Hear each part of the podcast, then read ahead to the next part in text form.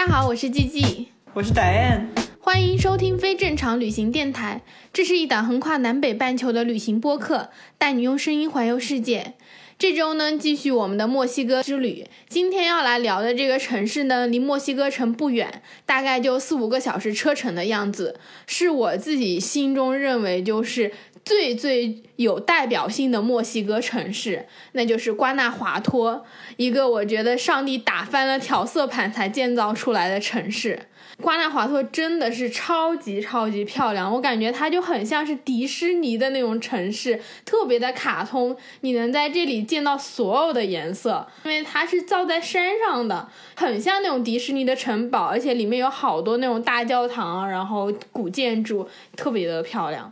对，我我也觉得，就是瓜纳华托是我在墨西哥最喜欢的小镇之一，因为它真的是特别特别的漂亮。然后它也是那个联合国的非物质文化遗产，所以它啊很多的建筑啊，还有很多的雕塑啊什么的，都是保存的非常非常的完整，而且是不允许有新的建筑在那个老城区的。对的。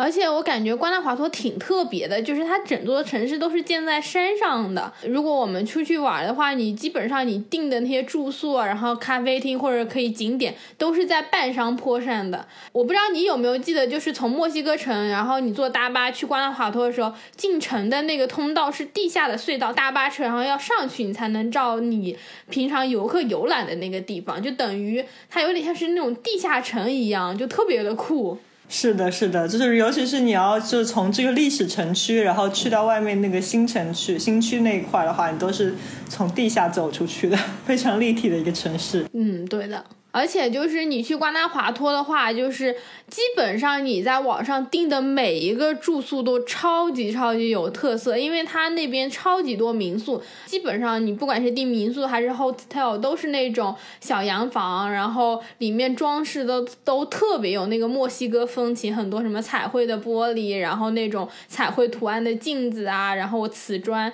都超级好看的。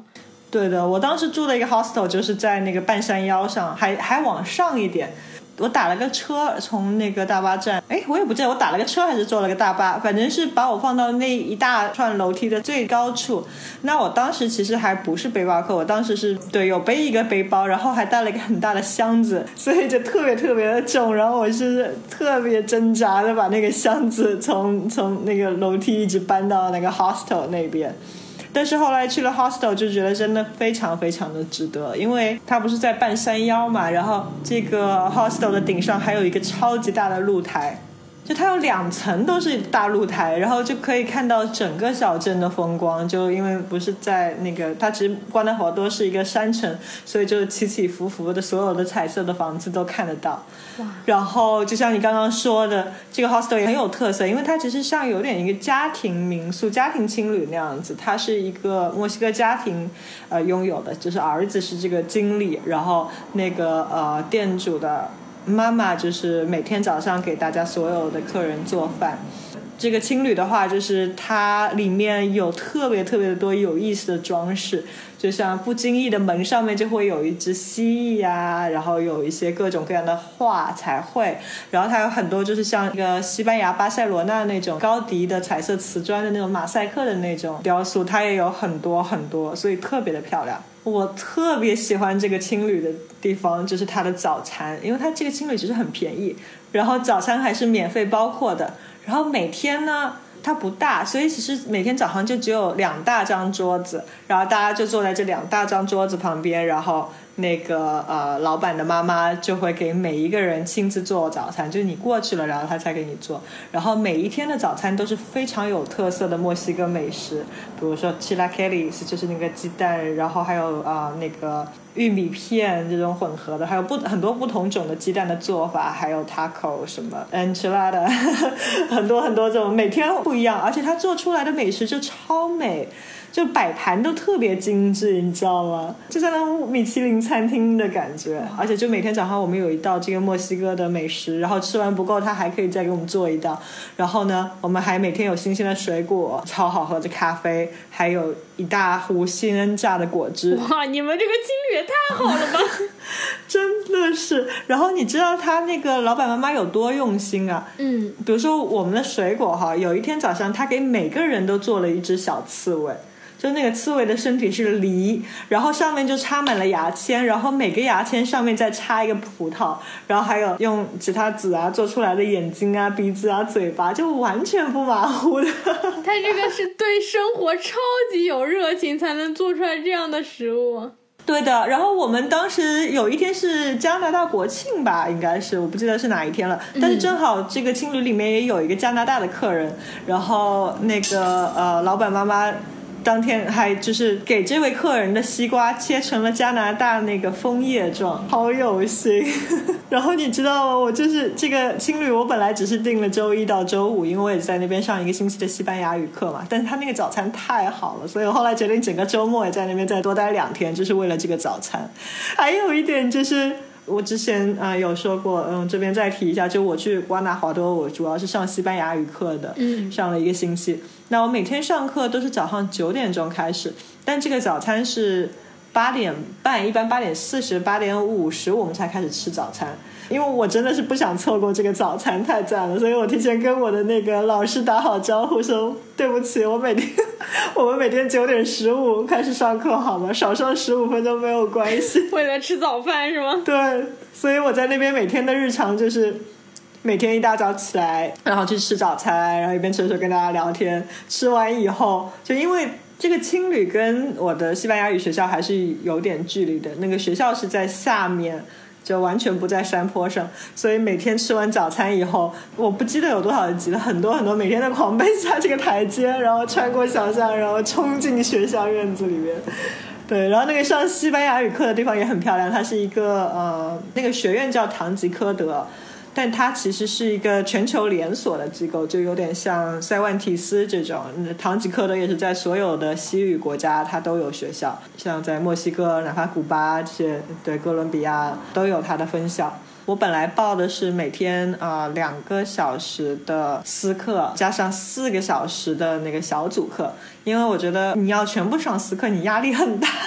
然后私课也比较贵嘛，所以我觉得小组课也好了，反正小组课也没有多少人。但因为我去的是淡季，所以基本上每一个老师、每一个学生的都是私课，所以我每天就四个小时的小组课和两个小时的私课，就变成了每天六个小时的私课。我的头脑就要炸掉了，你知道吗？每天都是那种，就可能 OK，上午上课，我的头脑还是会转的，到了下午已经。就整个人就呆滞，就脑袋塞东西已经塞到塞不下来，就要溢出来那种感觉了。老师问我什么，我都已经没有反应了。就给大家建议，如果去外面学语言的话，不要把课程排太满，尤其是私课。对，就听起来压力好大，因为就是一直得面对着老师。对，真的，因为你上小组课，你还可以偷懒，你可以听别人讲话，你可以听别人回答，私课没有办法的呀。不过真的很划算，就是了。嗯，多少钱大概？啊，小组课一个星期五天，然后每天四个小时，一百八十美金吧。然后私课私课贵一些，记不太清楚了，但其实是很便宜，比起国内是便宜很多的。但是其实后来我找到有更便宜的，就是在玻利维亚和在那个危地马拉，是我觉得是全球上西语课最便宜的地方。除了这两个国家，基本上其他地方你就找不到比这个更便宜的了。嗯，我觉得墨西哥已经够便宜了，而且我感觉好多好多人去瓜纳华托学那个西语，因为我记得我去那边学的时候，好多那种语言班的招牌，我去的时候我都震惊了，他说怎么这么多。瓜纳华多是个特别适合学语言的城市，因为它本身啊，对，就瓜纳华多还非非常的安全，然后本身就是学生和年轻人很多。嗯，瓜纳华多不是有瓜纳华多大学嘛？然后它这个地方就有点像大学城一样，因为本来这个小镇就有就只有七万人口还是多少的，然后这里的大学生就有两万，就是因为就很多墨西哥或者拉美的其他地方的人都会跑到瓜纳华多这边来上大学。对的。所以氛围特别特别的好，嗯，而且它就有特别多的像小广场啊，然后咖啡馆啊，所以去学西语的话，像我就是每天上午上课，下午再上两小时的课，然后上完以后就去找各种各样的咖啡馆，然后各个地方乱窜。我还有一次是在酒吧里面写作业，因为其实每天我都有很多作业，嗯，有时候真的很贪玩。上完课，然后跟当时在那边认识的另外一个瑞士的小男生，然后我们俩两个就一起到处去逛，然后逛完以后晚上还去酒吧，然后我说：“哎呀，不行，我作业还没写。”所以我在酒吧，对我在等酒的时候，我还拿出作业在那个酒吧桌上写作业。你可以的，我觉得我太努力了，太拼了。你这个是努力吗？对呀。不过你在那边学了多久？一个星期？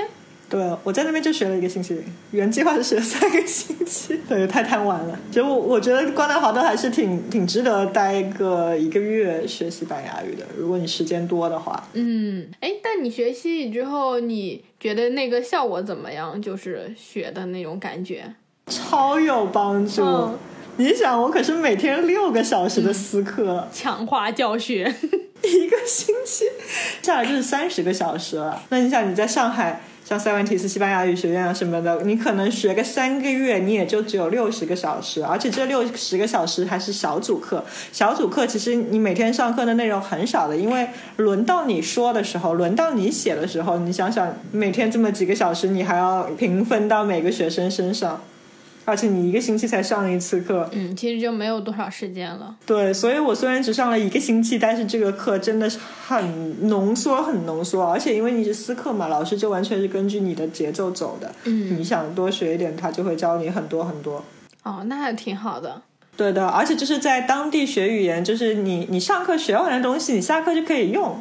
你跑到市场里面，你跑到街上去，对吧？你不管是去餐厅里面去点菜什么，你都可以立刻用上，就非常非常的有帮助。对或者就是你听别人说话，听当地人说话，你都可以觉得，哎，有很多东西就开始听得懂了。还有就你们平时每天都在看西班牙文，然后还有就比如说在青旅啊，每天早上我们也会跟那个老板的妈妈聊天。对我感觉就是在那个环境中，你一下发现，哎，我学的这几个单词我可以用得上，你学习的那个兴趣就来了。对对对，而且你就不会像开始学英语哈，以前在高中啊什么的，就很容易就是哑巴英语，就是你学很多书上的内容，哪怕你背诵，你做很多题，但可能你见到人你是不会说的。但你去到一个当地的环境，就一个语言环境，然后在那边学语言，再加上那边人其实说英语的不多，就真的是。把自己就投入到一个这样纯西语的环境，你学外语是学的特别特别快的。嗯，对的，就等于强迫自己，就没有什么退路，就在那个环境中，你不说也得说。对，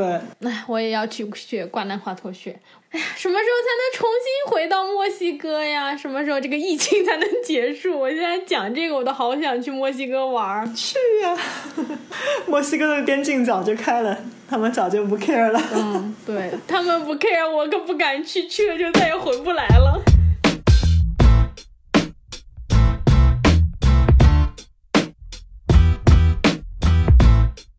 到瓜纳华托，它是一个特别特别悠闲的地方，跟其他的那种旅游城市还不太一样。虽然它有很旅游的那个地方，我记得去的时候有看到好多那种旅游大巴，它专门就是从墨西哥城拉过去，然后可能就一日游，然后早上给你拉到那瓜纳华托，然后带你去参观参观教堂，然后逛一下主要那个街道，爬一下那个山，然后晚上就拉你回去了，就很多那种。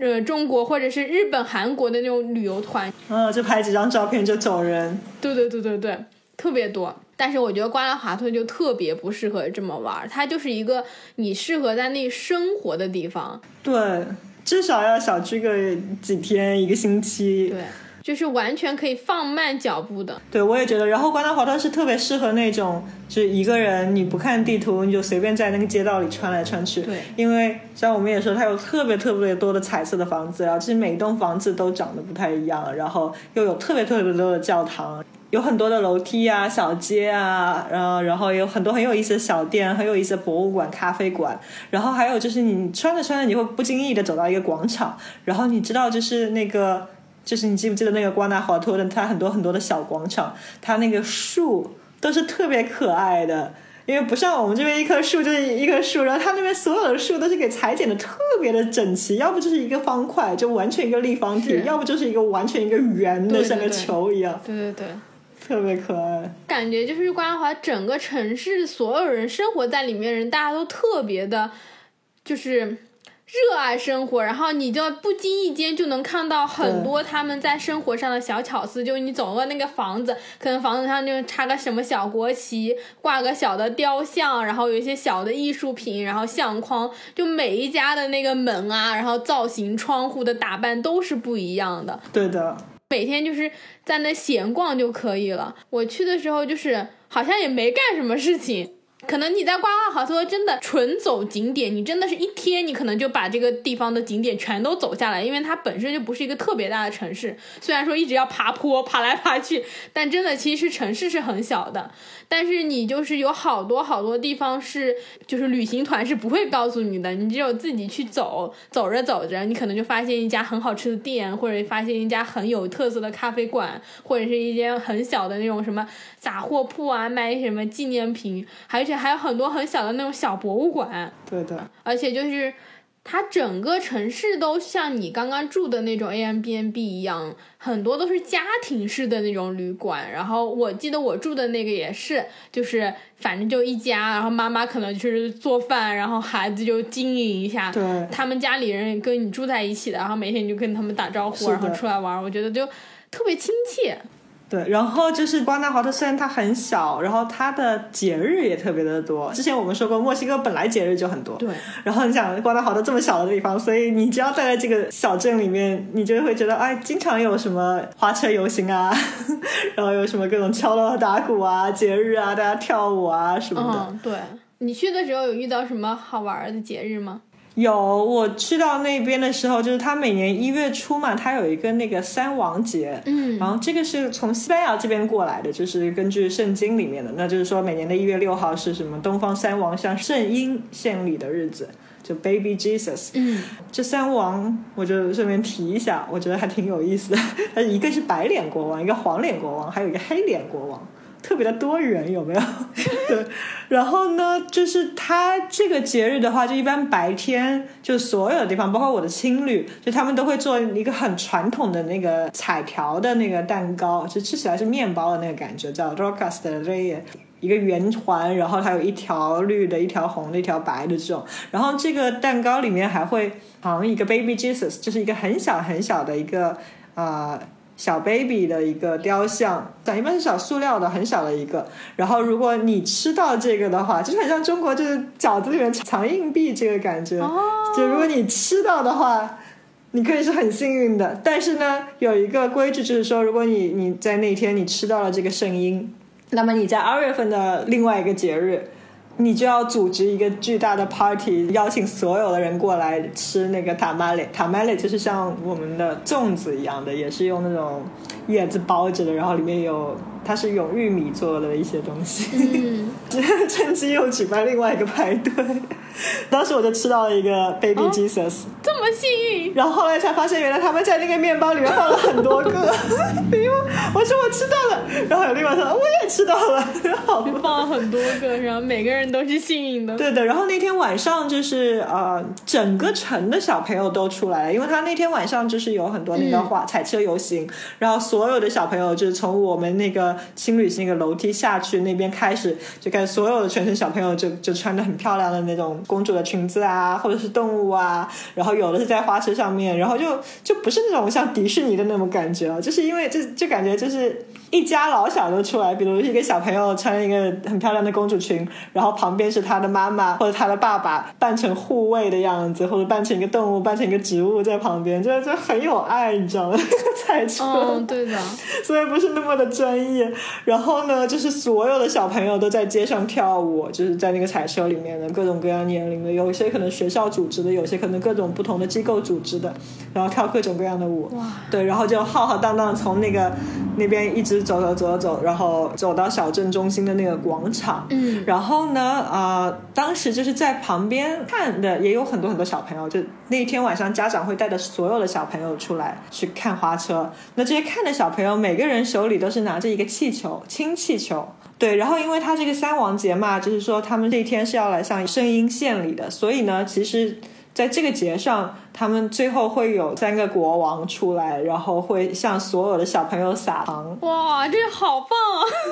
对的，超棒。然后撒完糖以后，在那个中心的广场，全程所有的小朋友同时放飞手中的氢气球。哇塞！因为那个氢气球上面是有拴着，就是他们的那个梦想，就是你许一个愿，然后把那个愿。写到一张纸条里，然后拴在那个氢气球，所以等这个彩车结结束以后，就所有的小朋友一起放飞这个氢气球到天上。当时就超级壮观，就你抬头看，就发现有特别特别多的氢气球，满天都是，感觉超棒。哇塞，你讲起来就感觉超级棒，而且真的好有爱啊！就是家长带着小朋友，然后一起出来玩这样子，对，超热闹。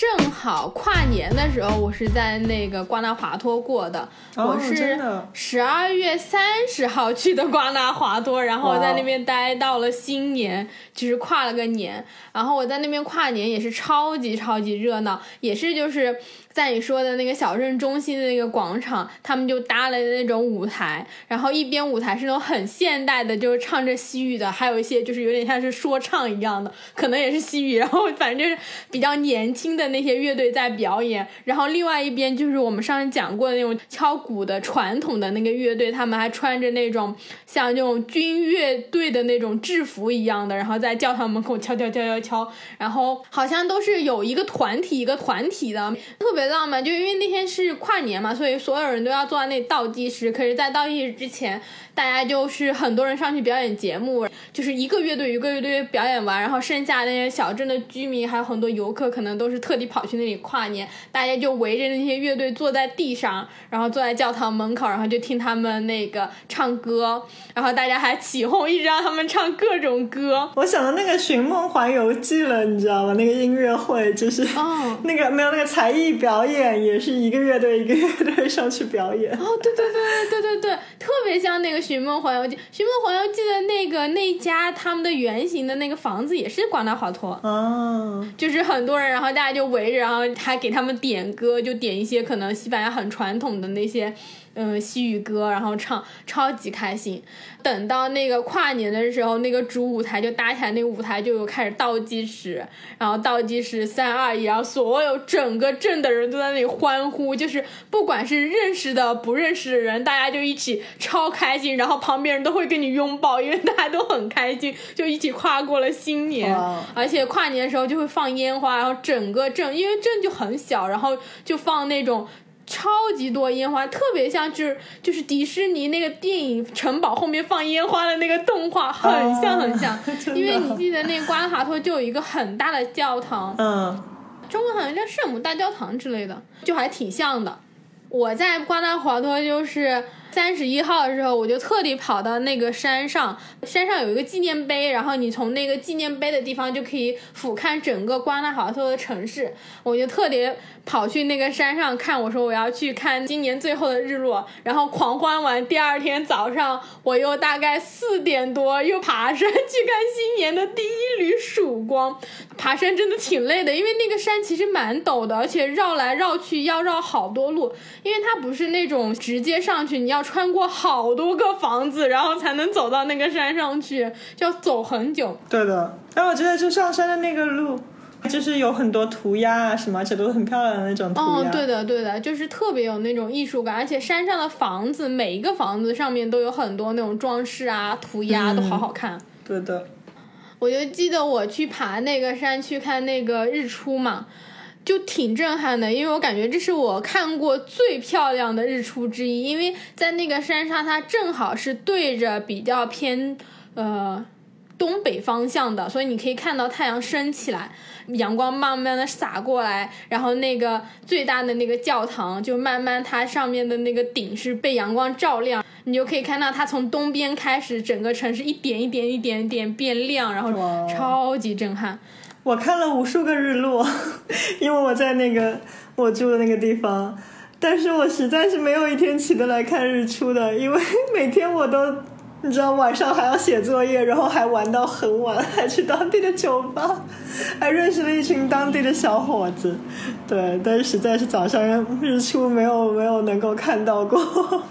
但日落真的是很美。嗯，是日出真的要起很早，因为我们十二月一月去那边是夏令时，所以它其实早上可能五点钟就已经日出了，你真的是要很早。嗯，对的。因为我起的也不算晚，你因为你想我每天就是八点钟已经要在下面准备吃早餐了，对，但我起的时候天都已经大亮了。嗯，对，就是好像才五点多太阳就已经出来，加上你还要爬山，可能爬要快一个小时，就等于你就是四点多你就要开始爬了，然后爬到上面稍微等一下，然后你就可以看日出。从那个山上看下去的风景就已经超级震撼了，因为整个城市全都是彩色的小房子，然后很小的一栋，然后你能看到比较大的都是那种各种各样的教堂，对，特别特别特别梦幻的一个地方。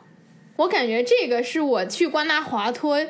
最最推荐大家去看的一个地方，就是真的是超级超级漂亮。你要去瓜纳华托，一定要去爬这个山，然后去山顶上看这个风景，真的特别美。对，就是一般是瓜纳华托的那个招牌照片，都是在皮皮拉山纪念碑那边拍下去的，因为那边风景真的太好了。对，你就可以看到那个瓜纳华托大学，这一栋纯白色的建筑，它特别特别的大，因为它很多房子都很小，然后那个大学就特别的大。然后那个教堂呢又特别的大，黄色，所以这两个就特别的显眼。然后其他就很多各种颜色的小建筑点缀在周围。嗯，就是你站在上面，你就感觉这个世界就是应该像卡通里面的世界，不像是我们现实生活中存在的，因为真的特别的梦幻。对的，啊，然后在那个纪念碑旁边往下走一点点，然后它有一家小酒吧，然后那边风景也超级赞。我当时跟那个。西班牙语学校认识的那个小男生，我们就就去那边，就每人点了一瓶 Corona，哪怕在这么好的位置，他的啤酒都很便宜。对，那家超有名，那家好像叫半山咖啡馆还是之类的，然后还可以住宿的那家。就是你可以订他们上面的住宿。如果大家真的早上起不来爬那么早日出，你可以把你的那个住宿可能订一天到那个山上，从那个咖啡厅然后往上走，其实没有多少远就可以走到那个纪念碑，可以看那个风景了，就还挺好的。但如果你带着行李箱上去，就不要去住山上了，因为要爬很久。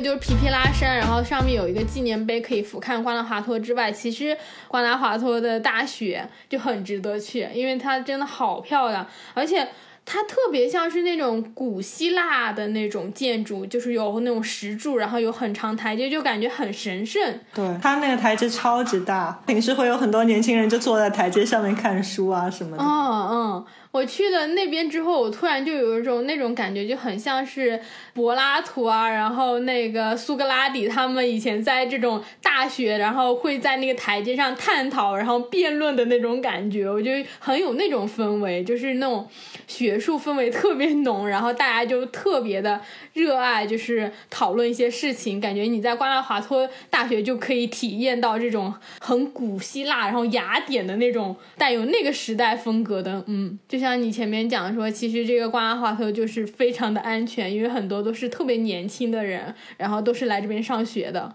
说到这个大学生很多，还有我们之前不是说到在这里很多节嘛？那在瓜纳华托这个地方有一个世界很著名的。艺术节就是叫塞万提斯艺术节，然后它是每年的十月份在这边举行，就特别有历史渊源嘛这个节日，然后很多人都会穿上就是当时就塞万提斯那个年代就也很像就是莎士比亚那种剧里面的那种服装，嗯，比较宫廷风格的，然后哥特式的那种，对，然后到处都会有音乐。对，然后也有游街音乐会啊什么的，然后因为大学生很多，所以就大学生也是这些游街音乐会的主力军。如果我有时间去关南华托的话，我是非常的想去参加这个节日。对，我觉得去关南华托，你真的是要搜一搜他们的那个节日的日历，看看他每个月都有什么样的节日，然后去参加。因为你刚刚说那个三王节，我就超级想去的，我感觉那个也超级有意思。对，有一个活动，就是如果你在关了华托的话，你一定要去看的，而且这个是每天都有的，所以不管你什么时候去，你都不会错过的。就是它有一个学生乐队叫 Estudiantina，传统的话是说就是大学生，然后为了去挣一点。钱，因为大学生都很穷嘛，然后为了去挣一点路费，啊，挣一点伙食，然后他们会组织起来，然后在那个广场上啊，在大街小巷上面，就是表演各种各样的音乐。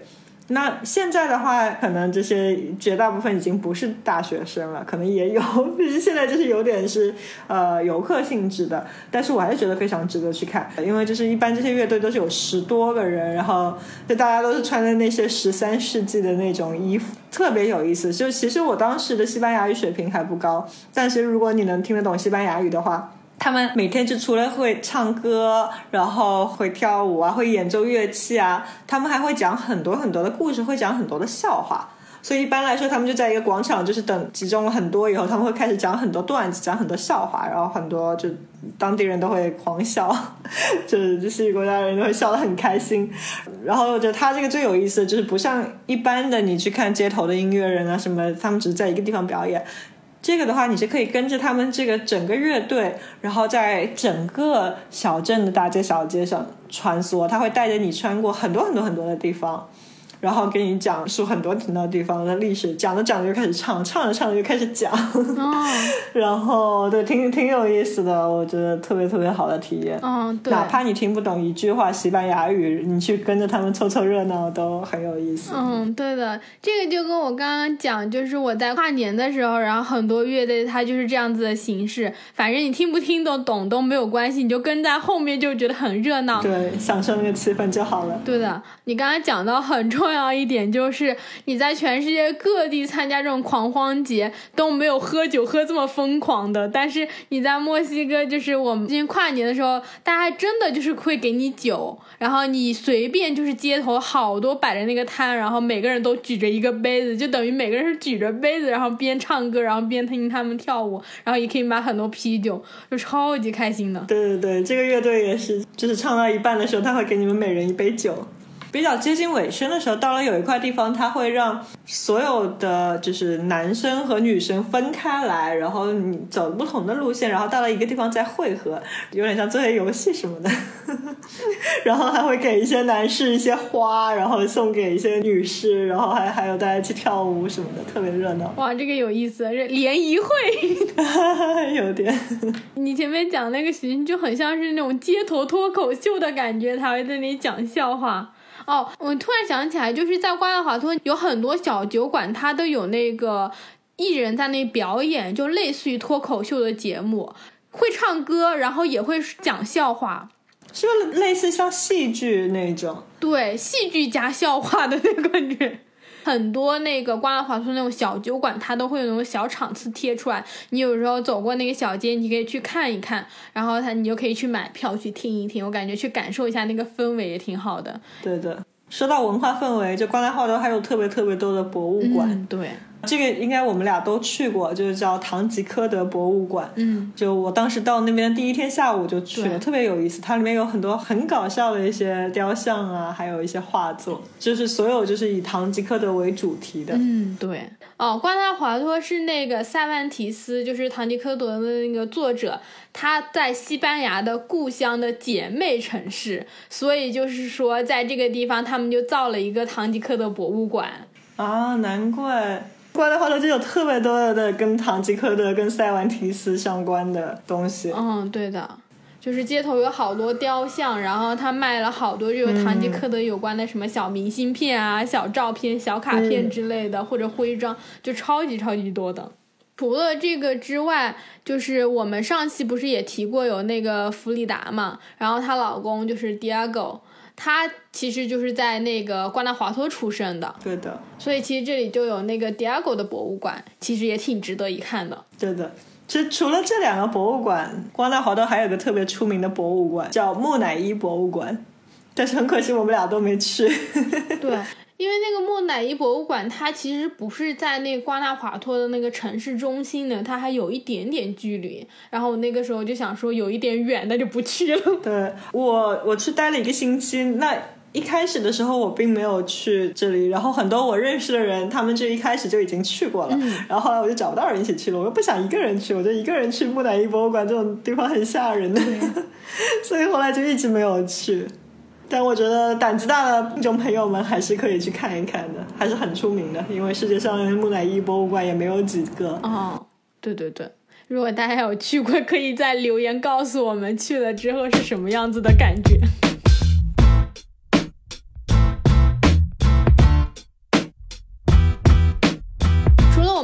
讲的这几个点，我感觉在瓜纳华托挺推荐的，就是在那个广场各种逛一逛。我记得那个中心那广场边上还有瓜纳华托应该是最有名的，就是有一条接吻巷。它其实就是一个很窄很窄的小巷，然后可能就是你人都基本上是走不过去，要侧身才能走过去。据说，呃，有两个年轻人相爱，但是他们受到了家庭的反对，所以呢，他们两个人就住在小巷两边的那两栋房子。然后他们每天只要通过那个墙上的窗户就可以互相看到对方，就打开窗户就可以接吻，因为那个小巷很窄很窄。对的，在那个阳台上面。对，还有很多游客上去跑到那两边的那个阳台上面去接吻。嗯，对的，对的，对的。可惜我去的时候没有情侣，不然我也想要一张亲吻照。嗯，对。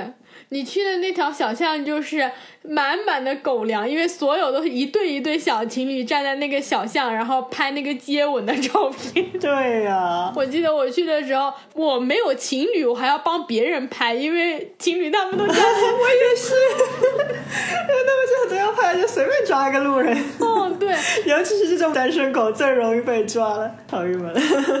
还好啦，其实。我还是帮别人拍了一张很不错的照片，然后那个女生从背后看，她头发跟我的特别特别像，因为我的头发本身就不是完全黑的嘛，嗯，然后又有有点自然卷，然后很多拉美女生的头发也跟我就是一样的颜色，一样自然卷，所以我发了那张照片，然后很多人看那个照片就以为那个是我，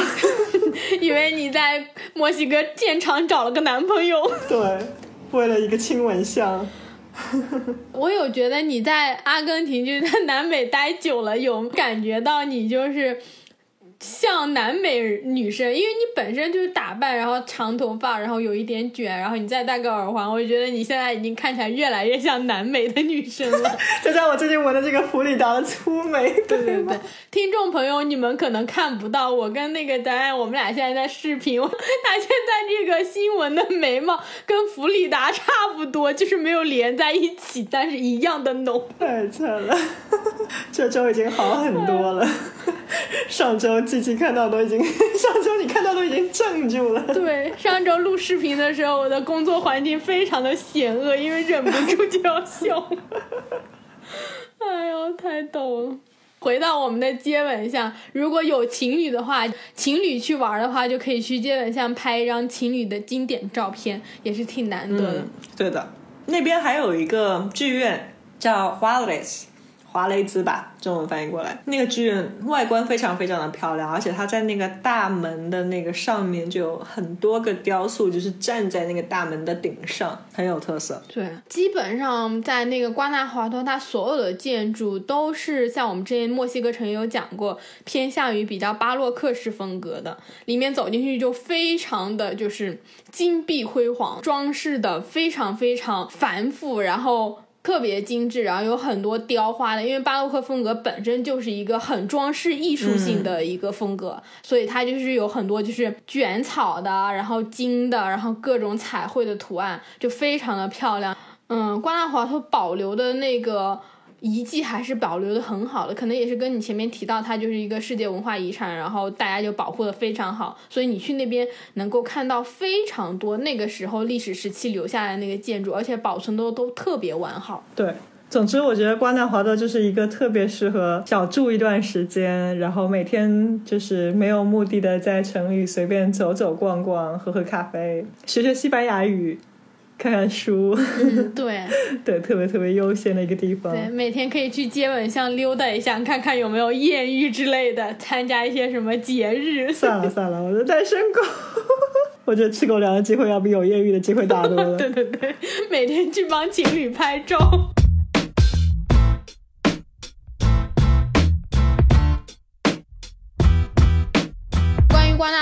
的我们基本上就是讲到这里了。我觉得这个地方真的是你要自己去体验，然后你去探索，你就会知道它是一个非常非常可爱，然后色彩斑斓，像童话一样的小城市。超级超级推荐每一个去墨西哥的人一定要去瓜纳华托，绝对不会失望的。然后我们下周呢还是会来跟大家继续讲关于墨西哥的故事会讲一讲就是我们俩不太一样的墨西哥的经历然后我们去玩的一些地方。那咱们下周六的时候去见喽下周见。拜拜。拜拜。